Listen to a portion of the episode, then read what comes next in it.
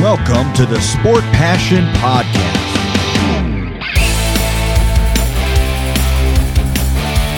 And here is your host, Lars Marendorf.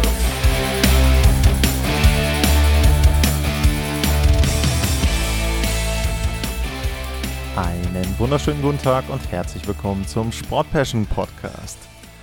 Als die NHL 2020 ihre erste größere Pause wegen Corona einlegen musste, da waren die Philadelphia Flyers eines der besten und heißesten Teams der Liga. Und äh, seitdem geht es langsam, im letzten Jahr aber dann doch relativ stetig bergab für die Flyers. Und die Philadelphia Flyers sind heute das Team, auf das ich vorausschauen möchte für die Spielzeit 2022, 2023. Ich habe es erwähnt, 2020, das ist das Break, die Bubble geht los, die Flyers spielen auch zu Beginn der Bubble noch gut, gewinnen alle drei Spiele in diesem Round-Robin-Format, gewinnen auch noch eine Runde gegen die Montreal Canadiens und verlieren dann in sieben gegen die New York Islanders. Und danach haben sich die Flyers nicht mehr für die Playoffs qualifiziert. Und im letzten Jahr, da waren sie wirklich ein Team, was spätestens als 2022 begann, richtig, richtig schlecht war.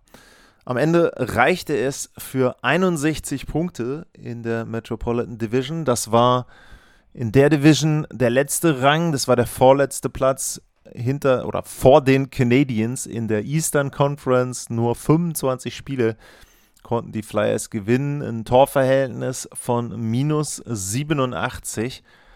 Und im Grunde lief in der Saison das falsch, was falsch laufen konnte. Jetzt muss man sagen, im letzten Sommer war es so, ähm, da hatten die Flyers ja auch das Jahr davor die Playoffs verpasst.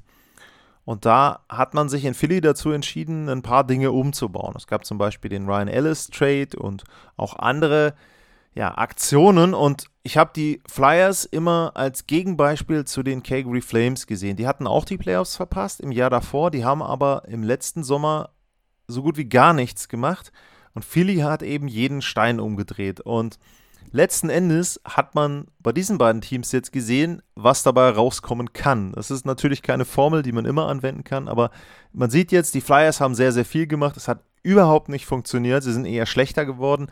Calgary hat nichts gemacht, sage ich jetzt mal überspitzt. Dafür hatten sie dann aber eine sehr, sehr gute Saison letztes Jahr. Gut, Playoffs muss man gucken, war nicht ganz so weit, wie sie kommen wollten. Aber trotzdem der Vergleich eben, auf der einen Seite die Flames haben davon profitiert, dass sie eben kontinuierlich gearbeitet haben. In Philly waren es dann vielleicht die ein oder anderen Transaktionen, Verträge zu viel, die die Flyers im letzten Sommer gemacht haben.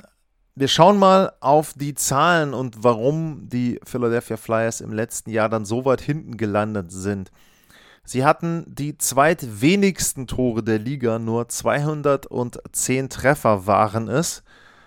Und sie haben mit 294 Gegentoren die Abwehr gehabt, die auf Platz 27 lag. Also in beiden Bereichen wirklich, wirklich schlecht. Es war jetzt nicht so, dass man da einen Punkt rausnehmen konnte, sondern Abwehr und Angriff waren unterirdisch. Corsi-Wert war auf Platz 26, die Torchancen waren auf Platz 25, Schussquote auf 31, Fangquote auf 25. Also im Grunde alles bestätigt genau das. Sie hatten das schlechteste Powerplay der Liga, nur 12,6 Prozent. Und dazu kam ein Penalty-Killing von 75,7. Also es gibt ja immer so ein bisschen eine Formel, dass man sagt, wenn ein Team bei den Special Teams, wenn man das addiert, bei 100 oder mehr ist, dann sind die Werte erstmal in Ordnung. Und die Flyers hatten dann, wenn man das Ganze addiert, einen Wert von 88,3, also weit weg von diesen 100 Punkten, die es da addiert ergeben konnte aus dem Penalty Killing und aus dem Powerplay. Also ja, alle Statistiken nicht überraschend bestätigen, warum die Flyers so schlecht waren. Dazu kommen natürlich auch noch Verletzungssorgen und die waren ganz, ganz massiv, wenn man sich einfach auch da anschaut, wer hat denn wie viele Spiele gemacht. Ich habe es erwähnt, Ryan Ellis war der große Trade im letzten Jahr. Äh, Ryan Ellis hat vier Spiele gemacht für die Philadelphia Flyers. Fünf Punkte da geholt. Also hey, ne, Schnitt war sehr, sehr gut, aber er war eben einfach sehr, sehr viel verletzt. Aber damit war er nicht alleine. Äh, es war auch so, dass zum Beispiel Joel Farabee, der hat nur 63 Spiele, Kevin Hayes, die Center, der hat 48 Spiele gemacht, Sean Couturier, der ein sehr guter Two-Way-Center ist, der hat nur 29 Spiele gemacht, äh, Morgan Frost 55 Spiele und so weiter. Ähm, Rasmus Ristolainen, gut, ähm, bei denen habe ich mich geäußert, was ich da so leistungsmäßig von halte. Der hatte auch nur 66 Spiele.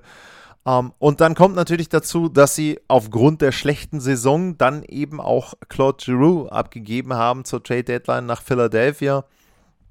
Und der hat dann eben auch nur 57 Spiele gemacht für die Flyers. Der hat sein Tausendstes gemacht und hat dann die Koffer genommen und ist möglichst schnell raus aus Philly. Und ja, das ist eben der Hauptgrund auch gewesen für schlechte Leistungen. Einfach viele, viele Verletzungen. Das hat nicht nur für eine schlechte Bilanz am Ende gesorgt, das hat auch dafür gesorgt, dass die Flyers ihren Coach entlassen haben. Elaine Vigneault, der musste gehen. Mike Yo hat dann übernommen, aber ja, es war dann eben auch schon zu spät. Da konnte dann auch nichts mehr gerettet werden. Und die Flyers haben auf der Trainerposition angefangen, im Sommer ihre Mannschaft neu aufzustellen für 2022, 2023. Und sie haben John Tortorella als neuen Head Coach verpflichtet. Der war zwischendurch ja mal als Experte bei ESPN. Da kann man natürlich geteilter Meinung drüber sein, was er da so vom Stapel gelassen hat. Äh, über die Trevor Seagrass-Geschichte habe ich eine Folge relativ ausführlich drüber gesprochen, dass ich das da nicht gut fand, was er dazu gesagt hat rund um den Themenkomplex Chicago Blackhawks hat er sich aber zum Beispiel sehr, sehr gut geäußert. Da hat er eben gesagt, dass da niemand irgendwie Verantwortung übernommen hat und niemand gesagt hat, komm Leute, ähm, also hier muss was passieren. Das wiederum fand ich sehr, sehr gut.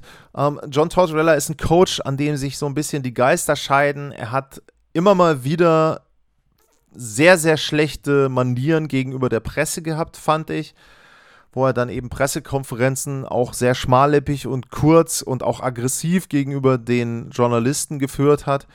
Was man aber eben auch hört, ist, dass Spieler, die ja mit ihm gearbeitet haben oder die unter ihm gespielt haben, an vielen Stellen erstaunlicherweise positiv über ihn reden. Das heißt also, es ist vielleicht immer so ein bisschen zu sehen, die eine Seite der Medaille ist das, was er nach außen in der Öffentlichkeit zeigt, die andere Seite ist das, was er intern zeigt. Er ist auf jeden Fall, wenn man das so aus der Ferne beurteilen kann, ein anderer Coach, der einen anderen Stil hat, mit Spielern umzugehen, als eben Elaine Vigneault oder auch Mike Yo.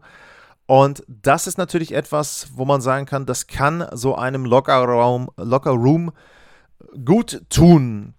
Um, ähm, schauen wir mal auf das, was die Flyers nebenher noch gemacht haben. Also nicht nur auf der Trainerposition, sondern auch bei den Spielern. Auch das ist ein bisschen mit Vorsicht zu genießen und die Außenwirkung ist da an der einen oder anderen Stelle nicht besonders gut. Uh, Martin Jones, ähm, der ist jetzt in Seattle, okay, das ist für mich ein ganz normaler Wechsel. Ähm, Keith Yandel, der ist Unrestricted Free Agent, bei dem ist im letzten Jahr diese Ironman-Streak zu Ende gegangen bei den Flyers. Ähm, natürlich kann man sagen, wenn er nicht gut genug ist, darf er nicht spielen, ja, gar keine Frage. Es ist aber auch vielleicht ein bisschen zu hinterfragen, ob denn ein Team, was weit weg von den Playoffs ist, so eine Serie unbedingt zerstören muss, weil man jetzt sagt, naja, die Leistung ist nicht gut genug. Ähm, ja, kann man auch wieder geteilter Meinung sein. Vielleicht hätte man dann auch sagen können, naja, also es ist uns eh egal, ob wir jetzt Punkte holen oder nicht. Ähm, der kann jetzt seinen Streak behalten. Ähm, ich bin eher auf der Seite, wo man sagen muss, wenn er nicht gut genug ist, soll er auch nicht spielen. Trotzdem ist es natürlich dann immer schade für den Spieler, wenn so eine Serie zu Ende geht. Um, ähm, und dann haben die Flyers noch Oscar Lindblom äh, rausgekauft aus seinem Vertrag. Um, ähm, der ist jetzt bei den San Jose Sharks. Das wiederum ist für mich PR-mäßig schon ein kleines Desaster, denn Lindblom hatte vor ein paar Jahren Krebs gehabt. Das war eine Feel-Good-Story um ihn herum. Das sich das Team, auch die Fans ähm, sehr darum bemüht haben, dass er eben auch dann sich wohlfühlt, ähm, wenn er zurückkommt, die Behandlung und so weiter. Also es war sehr, sehr positiv im Grunde, was da um ihn gelaufen ist. Auch da natürlich klar, wenn er nicht gut genug ist, kann er nicht spielen. Aber das rundete so ein bisschen dieses Bild ab, was die Flyers in der kompletten letzten Spielzeit abgegeben haben.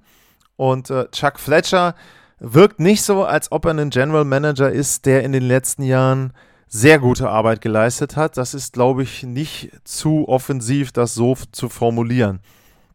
Er hat ein paar Spieler geholt nach Philadelphia. Allen voran Tony D'Angelo, der kam aus Carolina per Trade, muss man sagen. Allerdings kamen per Trade nur die Rechte, um mit ihm zu verhandeln. Sie haben mit ihm dann letzten Endes auch einen Vertrag abgeschlossen.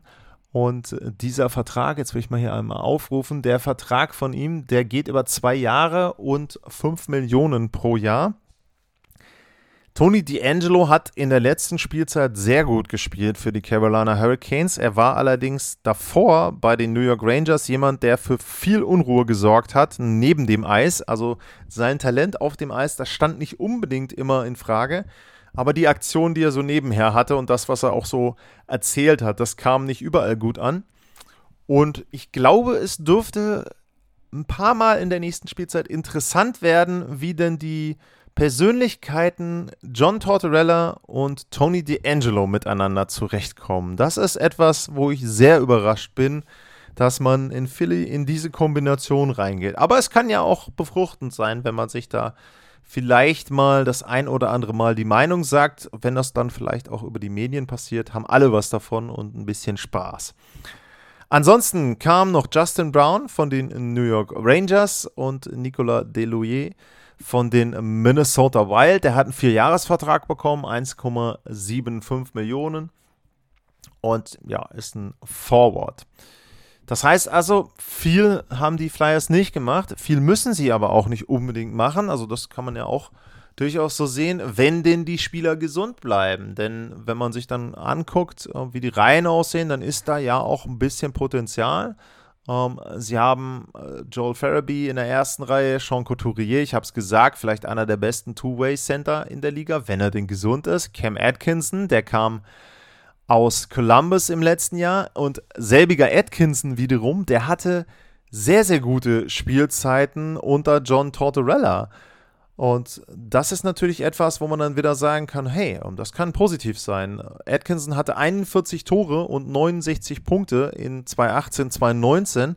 Nur, auch das ist ja wieder so ein bisschen der Punkt, das ist eine Spielzeit, das habe ich bei den Blue Jackets gesagt gewesen, wo die Blue Jackets viele Spieler hatten, die gut waren, aber die Verträge liefen aus. Also es war für die Blue Jackets vielleicht die Saison, wo sie den qualitativ besten Kader in ihrer Geschichte hatten. Und da hat natürlich Atkinson dann auch den einen oder anderen Punkt abgegriffen und davon profitiert, zum Beispiel mit einem Panarin dann zusammenzuspielen. Also das jetzt nur auf John Tortorella zu schieben, dass er da 41 Tore hat, äh, hatte in der Spielzeit, ist eben dann auch gefährlich. Zweite Reihe, äh, James Van Riemsdyk, Kevin Hayes, wenn er gesund ist, Travis Konechny, ist auch nicht schlecht. Ähm, auch da muss man eben sagen, ist nur Potenzial da. Aber eben wie bei den anderen Spielern auch gilt, die müssen erstmal gesund sein. Also ich habe es eben dann schon erwähnt, Kevin Hayes zum Beispiel, der hatte auch drei Operationen mittlerweile seit 2021. Also äh, da scheint es auch nicht so zu sein, dass man das Problem direkt in den Griff bekommen hat, was er hatte. Und da kann man nur hoffen, er hatte ja auch persönlich im Umfeld mit dem Tod seines Bruders eine sehr, sehr schlimme Zeit jetzt in den letzten Monaten. Und da würde es mich freuen, äh, weil der Kevin Hayes vom Typ her sehr, sehr nett ist, äh, dass der vielleicht dann auch wieder jetzt erstmal gesund bleibt und dann auch eine bessere Spielzeit hat. Tja, was ist sonst zu sagen? In der Abwehr Ivan Provorov, Ivan Provorov, ähm, Tony D'Angelo als erstes Verteidigerpaar, ja. Rasmus Ristolainen im zweiten Verteidigerpaar, der ist einer von den Spielern, die die Advanced Metrics Anhänger überhaupt nicht mögen. Und ich glaube, im letzten Jahr hatten sie ziemlich recht damit. Und er hat eben da auch entsprechend schlecht gespielt. Ähm, ja, auch da ist abzuwarten, ob der irgendwie wieder die Kurve kriegt. Aber sehr, sehr entscheidend wird für die Philadelphia Flyers sein, was passiert im Tor. Da war Carter Hart der große Hoffnungsträger und das war eben in dieser 1920er Spielzeit. Und ich habe bewusst gesagt war, denn in der Spielzeit hatte er gute Zahlen.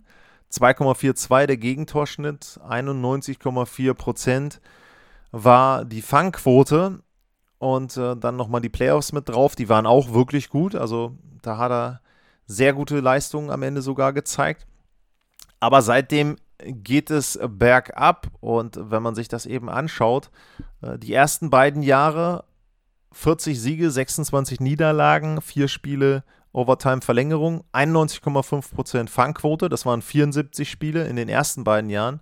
Und in den letzten beiden Jahren, da hatte Carter Hart eine Bilanz von 22 zu 35 zu 12, eine Fangquote von unter 90% in 72 Spielen. Das heißt, der Trend geht deutlich nach unten.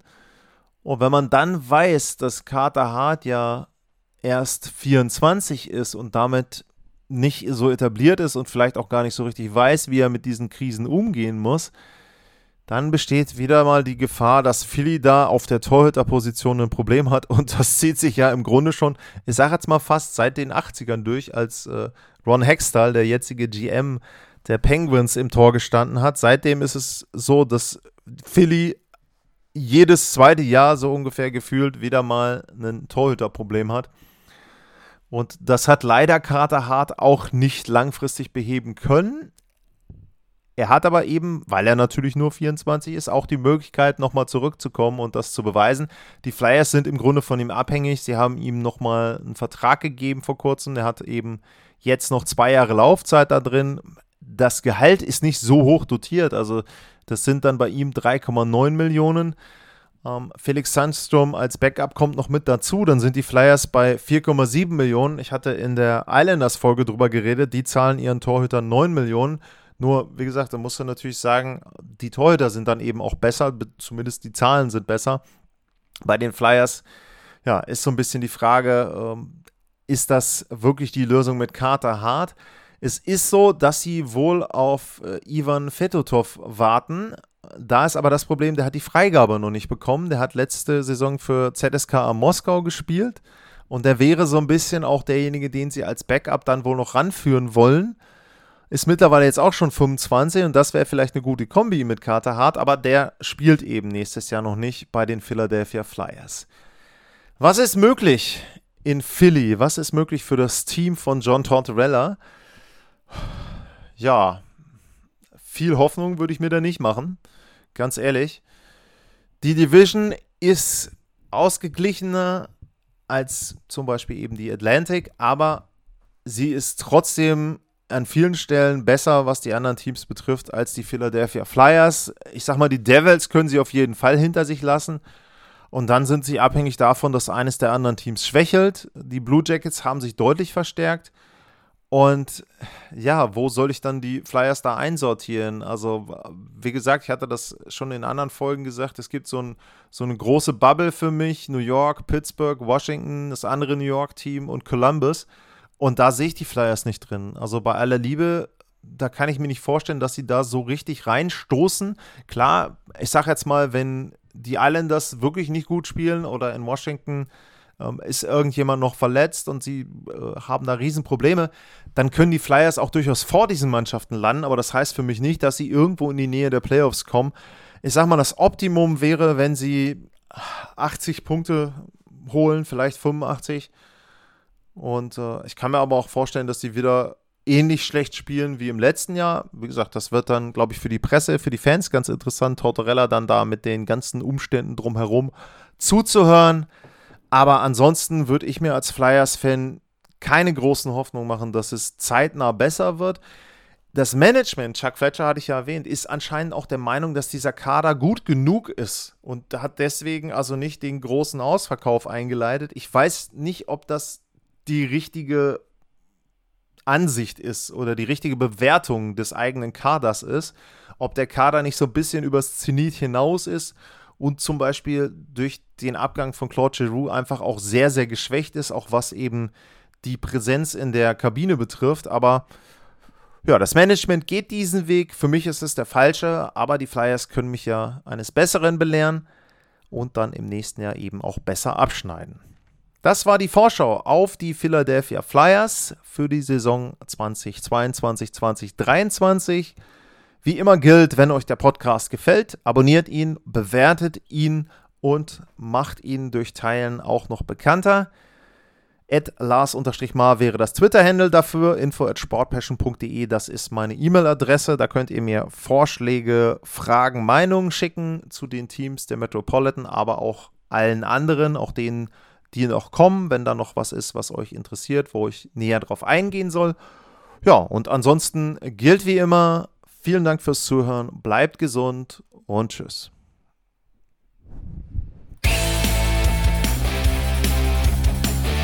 Sportliche Grüße. Das war's, euer Lars.